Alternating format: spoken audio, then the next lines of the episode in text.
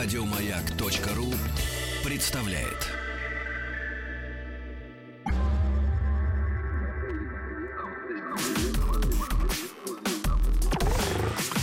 Двадцать два.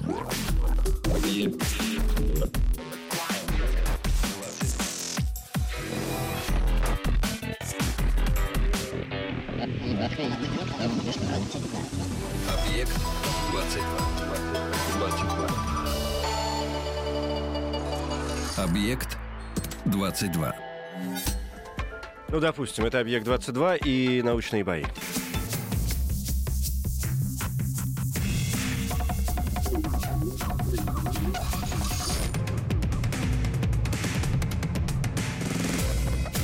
Научные.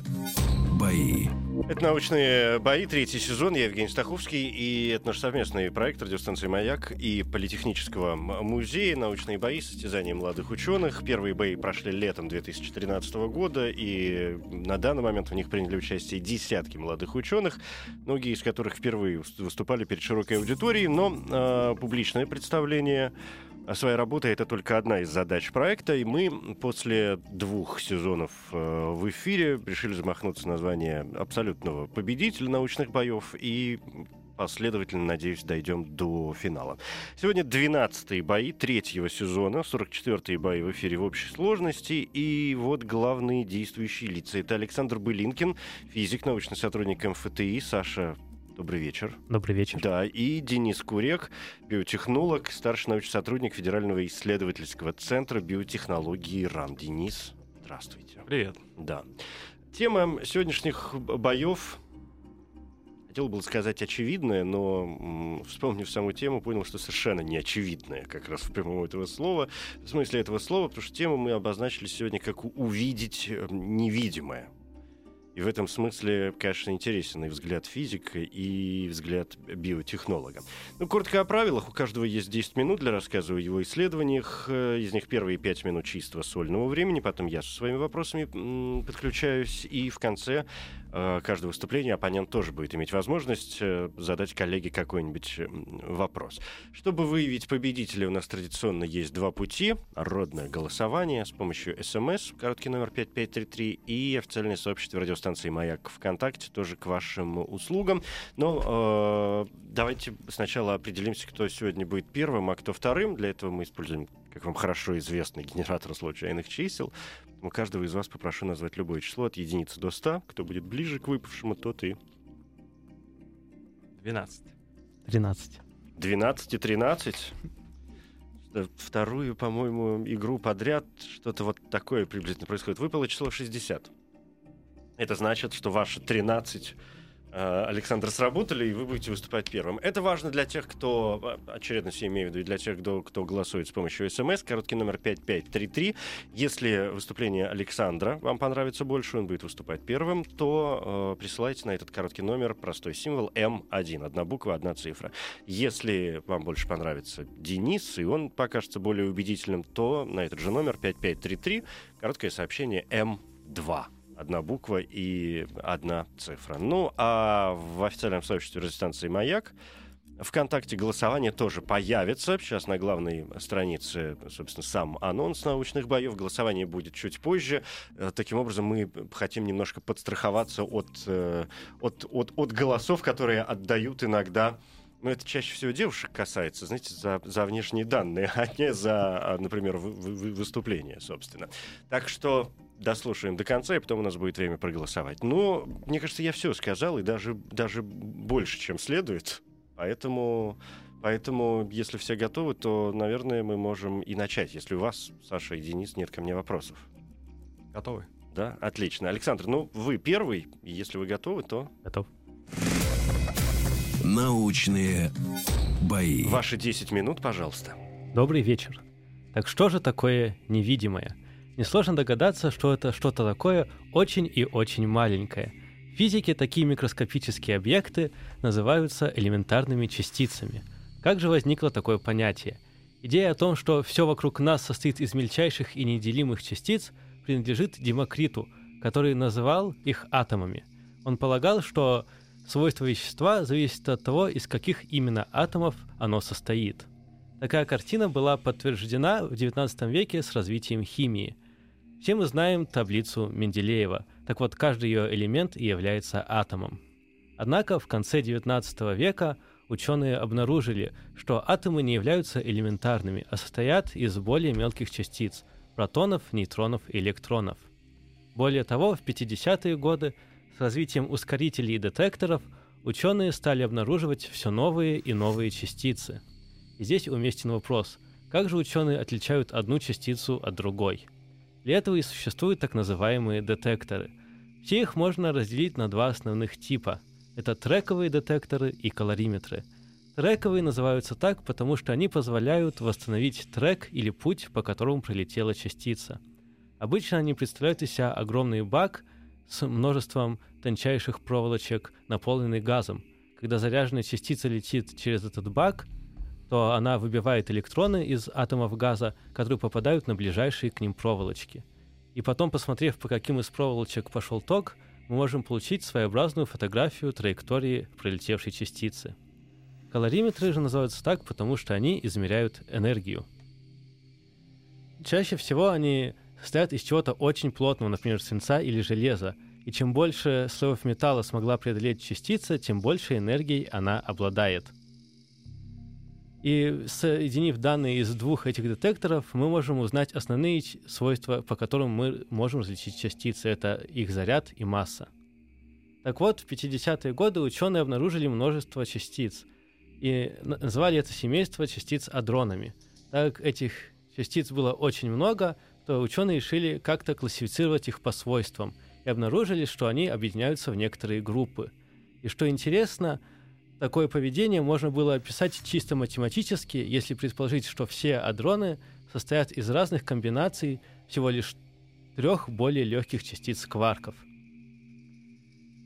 И тут мы подходим к самому интересному. Дело в том, что кварки — это и есть самые невидимые частицы. И действительно, отдельный кварк никто и никогда не видел. Каждый кварк связан с некоторым другим. Чтобы объяснить их поведение, представим себе резинку. Резинка — это адрон.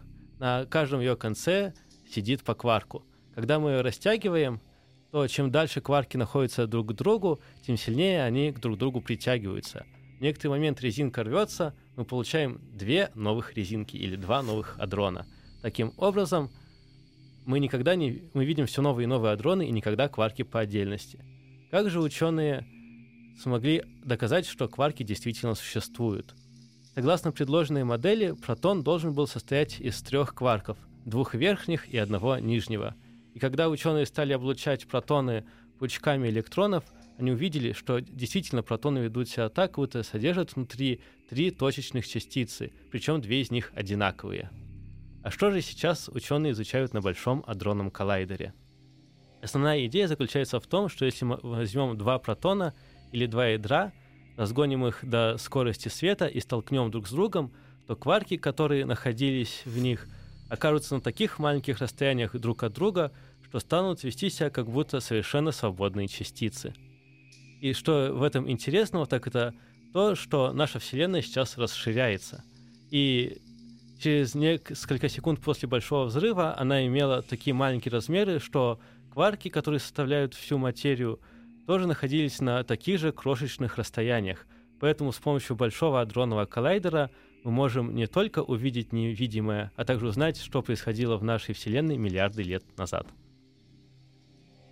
Все? Все. Это есть 20 секунд еще от первой пятиминутки, но вы вольны остановиться, конечно. Слушайте, это, увлека... это практически как сексуальная история э, произошла. Я пытался себе представить э, вот это взаимоотношения между кварками. Даже я вот только одного не понял. Они ведут себя совершенно беспорядочно? Или у них есть какая-то система? Мы знаем что-то об этом? Или мы еще не знаем ничего об этом? Мы знаем, просто в пять минут да. не выкладывался. Ну вот. Ученые также открыли, что у кварков есть такое свойство, как цвет, угу. и также, что существуют глюоны.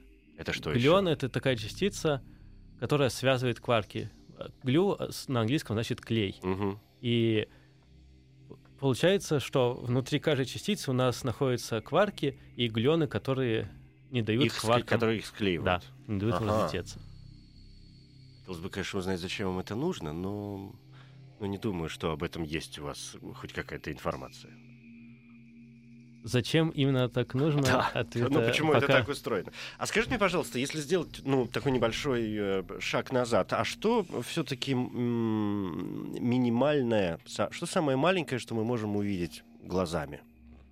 Ну, то есть кварки мы же не видим. Человеческим глазом. Да. Ну, с помощью, может быть, там каких-то устройств, микроскопов и так далее. Тут э, зависит от... В принципе, масштаб, который мы можем наблюдать, зависит от энергии, которую мы можем достичь. Так. Потому что чем больше энергия, тем меньше длина волны фотона. Поэтому... И поэтому, в принципе, если мы получим очень высокоэнергетичный фотон, то, посмотрев, как он рассеется на объекте, мы можем изучать объекты, которые больше его длины волны. м, Поэтому, если мы возьмем фотон огромной энергии, то мы можем бесконечно маленький объект, в принципе, теоретически изучать. Бесконечно маленький. А есть предел вообще, ну, какой-то приблизительный э, у вот этих исследований, у подобного рода исследований? Потому что открываются все новые и новые частицы, и бесконечно приходит какая-то информация о том, что открыли еще что-то более мелкое. То действительно какой-то кварк, то какие-то бозоны, то еще бог знает что. Ну, скорее тут есть пределы инструментальные, Мгм. потому что, во-первых, если мы получим такой эне- высокоэнергетичный фотон, то очень сложно будет его направить в нашу мишень, чтобы он по пути не, фо- Не сбил что-нибудь еще. Да, и Да. тогда он рассеется и потеряет энергию, улетит в другую сторону. И другая проблема то, что пока мы есть предел, что мы не можем ускорить частицы настолько сильно, насколько мы хотим. М. Потому что ускорители бывают двух типов. Они бывают линейные и, И нелинейные. и круговые. И да. круговые, Да. да. Но проблема с линейными ускорителями то, что когда мы, у нас частица движется со скоростью света, то она это расстояние преодолевает очень быстро, и поэтому, чтобы ускорить, когда мы до какой-то большой энергии, то надо построить ускоритель длиной там от Земли до Луны. Мгм. А с круговыми ускорителями основная идея, проблема заключается в том, что когда частица движется по окружности, она излучает энергию, То есть... излучает фотоны. ну, и то есть поэтому я- она теряет мгм. энергию, и есть предел, который то- также зависит от радиуса. Ну, понятно. То есть про- предел действительно существует только в, в инструментарии. А где предел исследований и возможности, возможностях этих самых э, мини-частиц, видимо, предела нет. Ну, в принципе, есть такая... Я просто хочу по- по- понять, что... э, вот вы вспомнили, например, таблицу Менделеева. Да? Но ведь в таблице Менделеева, если мы все хорошо на нее посмотрим, нам всем хорошо известна, она же расписана и э, прогнозируема. Она поэтому и таблица, что она хорошо устроена, и в ней присутствуют даже пустые ячейки, по которым мы можем понять, каким должен быть там следующий элемент, который мы будем там создавать, не знаю, искусственно где-то находить, или бог знает, что с ним делать. В этом смысле в э, физике вы можете вот по, по такой же приблизительно схеме представить вообще, э, куда вы идете, спрогнозировать появление новых частиц. На данный момент мы находимся в таком интересном моменте, что сейчас все, что открыто, оно все составляет полную систему. То есть, если мы откроем что-то новое, это, Это это, разрушит все старое.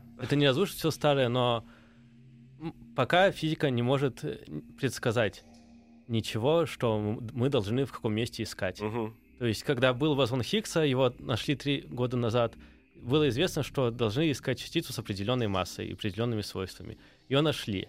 Теперь, что будет, что мы найдем дальше, никто не знает. Никто не знает. Но бозон-то искали, целенаправленно и нашли. Ну, хорошо, да, я понял. Э, Спасибо большое. Это Алекс... у нас закончились 10 минут. Александр Былинкин, э, физик, научный сотрудник МФТИ.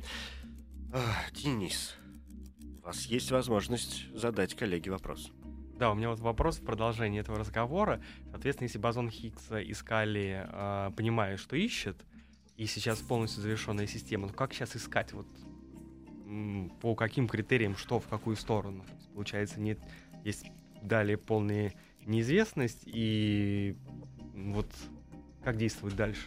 Ну, Разведка где, да? Ну что вообще можно предположить? пока основная идея заключается, что если у нас что-то есть, и что-то, что мы можем обнаружить, то оно должно быть не в тысячу раз тяжелее бозона Хиггса, а может в 10 или 100. И пока мы, наши возможности, экспериментальные возможности позволяют обнаружить это, и поэтому Мгм. все усилия направлены в основном на это. И Вот, и если мы не сможем обнаружить в, в течение ближайших 5-10 лет ничего, совершенно ничего, то это будет реально огромной проблемой для физики. Проблемы или... Почему, Проблема, да? потому что... Для физики или для физиков, которые Для- за 10 лет ничего не могут обнаружить? Для физиков потому, в том числе, потому что сложно будет доказать, что им нужно дальнейшее финансирование Вот, на эксперименты. конечно. То есть вам же Да, нужно что-то изобретать все время новенькое. То есть мы находимся в пяти годах от того момента, когда скажут, что физика, э, все учебники, все учебники по физике дописаны, и все, на этом все. И это все. Ну, возможно, у кого-то возникнет какая-то теория, но просто пока нет ни одной теории. Есть много неотвеченных вопросов в физике, но пока ни один теоретик еще не придумал, как на них ответить. Поэтому экспериментаторы не знают, что именно искать. Но я так понимаю, что, видимо, здесь еще и причина не только глаза того самого, да, коль уж тема у нас сегодня увидеть невидимое в научных боях, а сколько проблема взгляда и действительно появление, может быть, какого-то очередного гения. Ну, понятно, что там физика долгое время, например, работала в рамках э, ньютоновской парадигмы, а, я знаю, ну, а сегодня всех занимают исключительно квантовые уже моменты, и все понимают, что простая механика, ну, в общем, это в прямом смысле слова настолько позапрошлый век, что, что уже и бог с ней.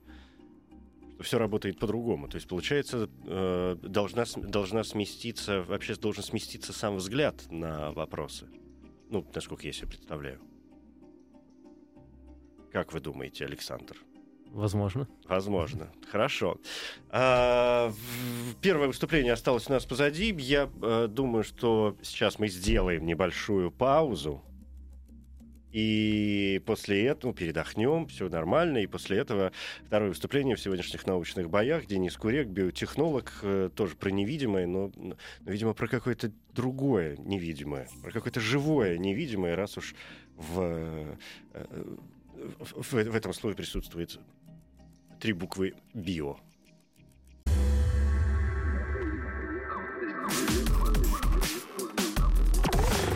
Объект 22.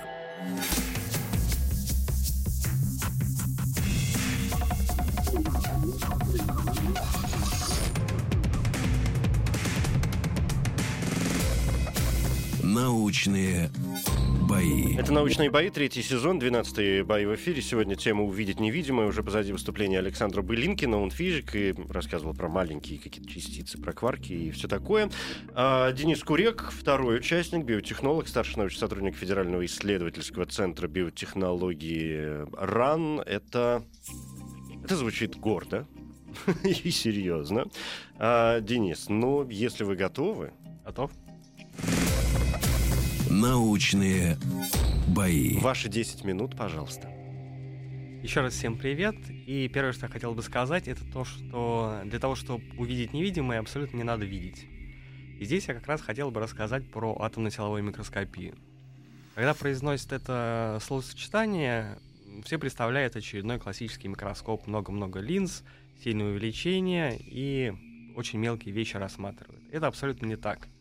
Атомно-силовой микроскоп представляет собой совсем другую идею.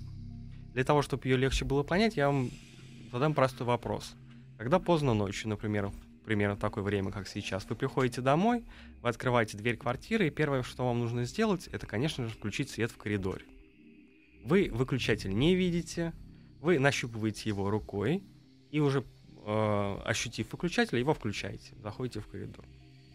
Собственно, идея в атомно-силовом микроскопе абсолютно то- та же самая.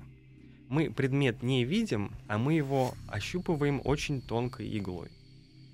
Э, Толщина этой иглы составляет на кончике примерно от 1 до 10 нанометров. И игла опускается на, в каждую точку поверхности, фактически как палец ее ощупывая, э, и фиксирует тот момент, когда она начинает взаимодействовать с поверхностью. Таким образом, э, пройдясь по крайне маленькому предмету, например, бактерии, белку, э, еще какой-либо там наночастицы, лекарственному препарату, вы можете с помощью таких фактически тактильных ощущений, только не ваших рук, а этой очень тонкой иглы, получить представление о форме и размере объекта. И, э, собственно, это является основной идеей атомной солой микроскопии. Это все ре- реализовано технически э, и сейчас доступно большинству ученых. Однако здесь есть интересная вещь, что э, если мы говорим о аналогии с рукой, то мы с помощью нашей руки, ощупывая, можем не только получать информацию о размере, о форме объекта, а мы можем эту руку использовать, мы можем манипулировать этими объектами.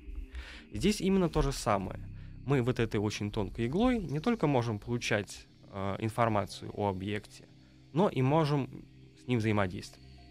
Самая простая аналогия — это представьте прекрасный пляж. Вы на закате пальцем рисуете на песке красивую картинку, фотографируете, выкладываете ее в Инстаграм. Э, с помощью этой иглы на поверхности различных материалов вы можете сделать абсолютно то же самое. Только размер этого изображения будет уже не для Инстаграма, а иметь в десятки тысяч раз меньший э, размер, чем, например, наша рука. И э, именно такие возможности дают э, атомной силовой, э, микроскопии, э, в том числе и, но, и новый виток ее действия и в биологии и биотехнологии. Например, мы можем не только получать информацию о размерах, э, например, бактерий для атомной силовой микроскопии, это уже очень крупный объект, это не столь интересно. А вот о единичных белках, э, э, различных факторов крови и многом друг, многих других биологических объектах, э, здесь как раз это вот та задача, которая для атомной силовой микроскопии подходит. Здесь ну, важно отметить, что мы здесь наконец-то говорим не о растворе, в котором содержится сколько-то частиц. Мы говорим о том, что мы с помощью атомной силовой микроскопии смотрим на единичную молекулу. Не на десятки, не на сотни тысяч, а на одну. И, соответственно, мы можем эту молекулу не только ощупать и понять э, ее размеры, ее форму и некоторые другие характеристики, но мы можем, например, понять ее механизм. Например, у нас есть два белка, которые между собой взаимодействуют.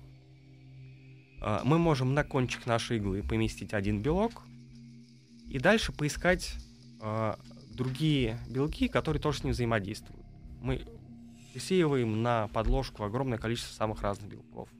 А дальше иголочкой аккуратненько к каждому подходим. Как только такое взаимодействие появляется, они сцепляются. Мы это фиксируем, и мы можем говорить, что да, вот эта пара взаимодействует. Это один из тех вариантов, которые э, силовая микроскопия сейчас может реализовывать. На самом деле возможностей значительно больше. Но сейчас пределом, э, именно техническим пределом метода является как раз э, толщина кончика иглы.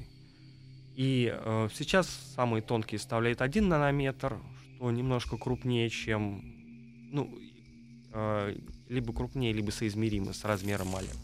Конечно, хочется смотреть дальше. Атомы, вот как сегодня рассказывали, конечно, кварки пощупать.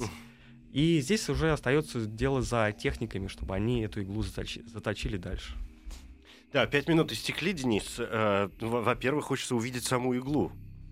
Ну, то есть это же ее, ее саму невозможно увидеть. Есть фотографии э, сканирующей электронной микроскопии, на которой изображена игла для атомной силовой микроскопии. Угу. Она, ну, она выглядит как игла. Ничего ну, особенного, ну, просто маленькая. Ну, просто очень маленькая, да? очень тонкая. Да, безусловно. Слушайте, ну, э, скажите мне, пожалуйста, вот э, что. А что что чаще всего вам все-таки приходится исследовать? Потому что я не могу отделаться от приставки био в, в вашей биотехнологии. И правильно я понимаю, что речь идет все-таки о каких-то живых, я не знаю, организмах, тканях, бог знает чем еще? Да, я расскажу вот о последних вещах, которые мы делаем, постараюсь очень быстренько и вкратце. Может, не быстренько, время есть. Отлично. А, мы делаем... Все прекрасно знаем, что мы все ломаем руки и ноги. Когда серьезный перелом, а, нам в недостающий кусочек кости ставят, например, титановый имплант. Но э, имплант ставится для того, чтобы э, на нем нарастала собственная костная ткань.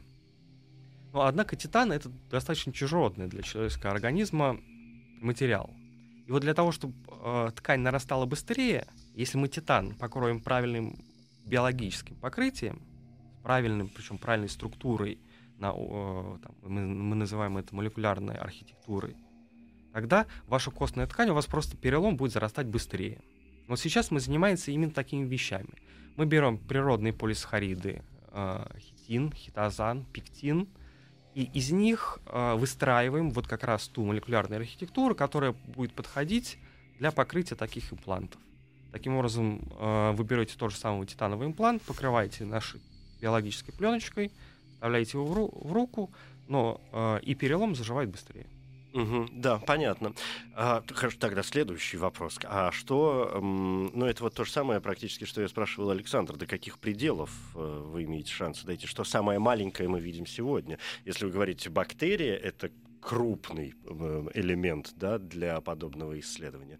Ну, хотя и бактерию представить себе достаточно трудно порой бывает. А до, до каких глубин вы уже опустились? Сейчас... Наоборот, поднялись, наверное, так правильней. Сейчас лучшее, что делает атомная микроскопия, это э, различает атомы в молекуле. Э, есть такие изображения, мы можем видеть, как вот нас в школе, в университете учили, мы рисовали все эти формулы. Мы угу. можем видеть теперь, наконец, что эти формулы действительно э, соотносятся с реальностью. То есть они так и выглядят? Да, да. По большому счету. Да, это очень интересные картинки, можно в интернете поискать. Дальше, конечно, хотелось бы больше, но здесь уже вот э, возникают некоторые квантовые эффекты, э, которые говорят о том, что там может быть спорно, продвинется ли атомная силовая микроскопия дальше. Здесь важно отметить, что поскольку э, атомная силовая микроскопия имеет возможность не только визуализации, ну и, как я говорил, манипуляции, то может стоит на этом уровне остановиться и поиграться как раз ее другими возможностями, более полно вот эту ее сторону раскрыть и использовать. Угу. То есть не просто метод исследования. Не только метод визуализации, да. но и метод конструирования. Конструирования. Угу. Да, это приблизительно понятно. Потом э, вот что мне осталось не очень зато понятным. Когда вы говорили об исследовании, например, там, тех или иных молекул, э, понятно, что у меня в голове родилась какая-то фантастическая тут же история в картинках, и я стал пытаться представить, насколько сильно вообще молекулы отличаются друг от друга. То есть где предел в данном случае вашим исследованиям? Когда вы закончите писать свой учебник? А, ну, насколько вот я сегодня понял, что био биология, биотехнология, вот углубляясь в молекулярную тематику, она сейчас как бы переживает свой ренессанс. Она только начинает раскапывать, разведывать. И я думаю, что этот учебник вот первые только главы в mm. такой глубинной молекулярной биологии дописаны.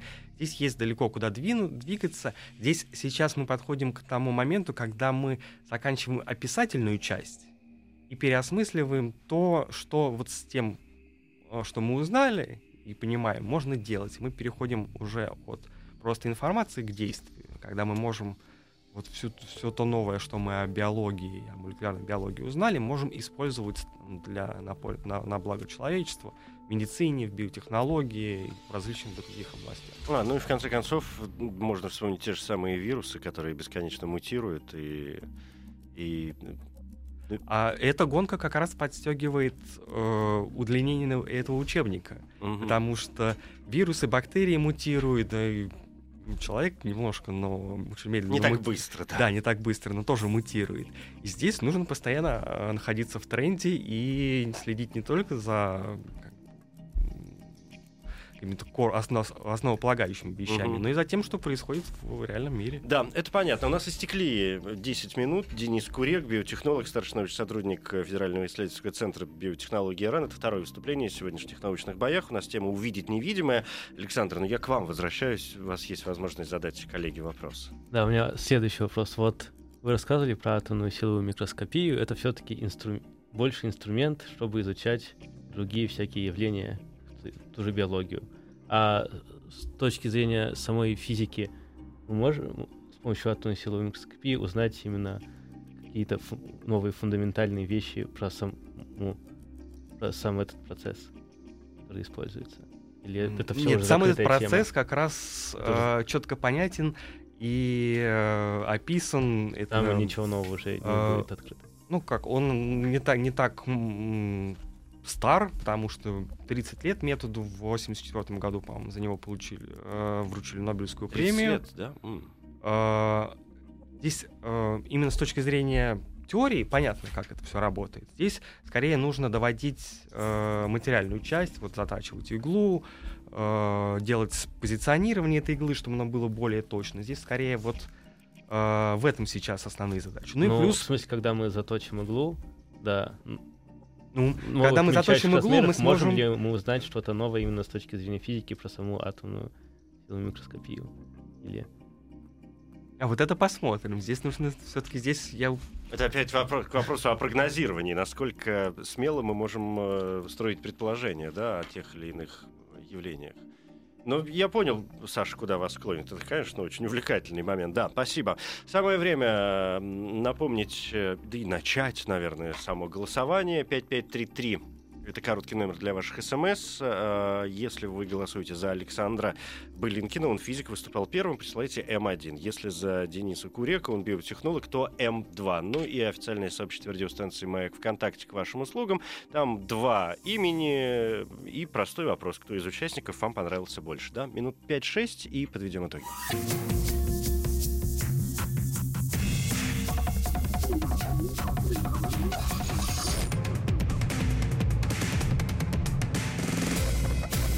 Научные бои. Это «Научные бои», третий сезон, э, 12 бои э, третьего сезона. И тема сегодняшних боев «Увидеть невидимое». У нас два участника, все вполне традиционно. Александр Былинкин, физик, и Денис Курек, биотехнолог. Э, Каждый о своем, но о каких-то настолько маленьких элементах, что прям действительно захотелось их ну, как-то рассмотреть по-человечески. Продолжается еще голосование, хотя надо как-то с ним э, завязывать, судя по всему, чтобы у меня осталось хоть какое-то время для того, чтобы я успел посчитать и совместить те голоса, которые я вижу на СМС-портале, и э, те цифры, которые я вижу в официальном сообществе радиостанции «Маяк». Сегодня не очень много почему-то проголосовавших. Э, может быть, сложность выбора? Может быть, что-то еще? Ну, не знаю. В любом случае, что есть, с тем и будем работать. Поэтому, пожалуй, скажу стоп. Это означает, что те цифры, которые я вижу сейчас, я буду считать окончательными. И...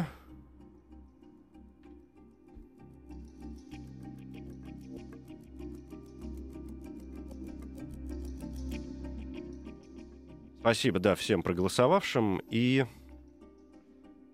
и думаю, что я готов э, назвать э, победителя сегодняшних э, научных боев.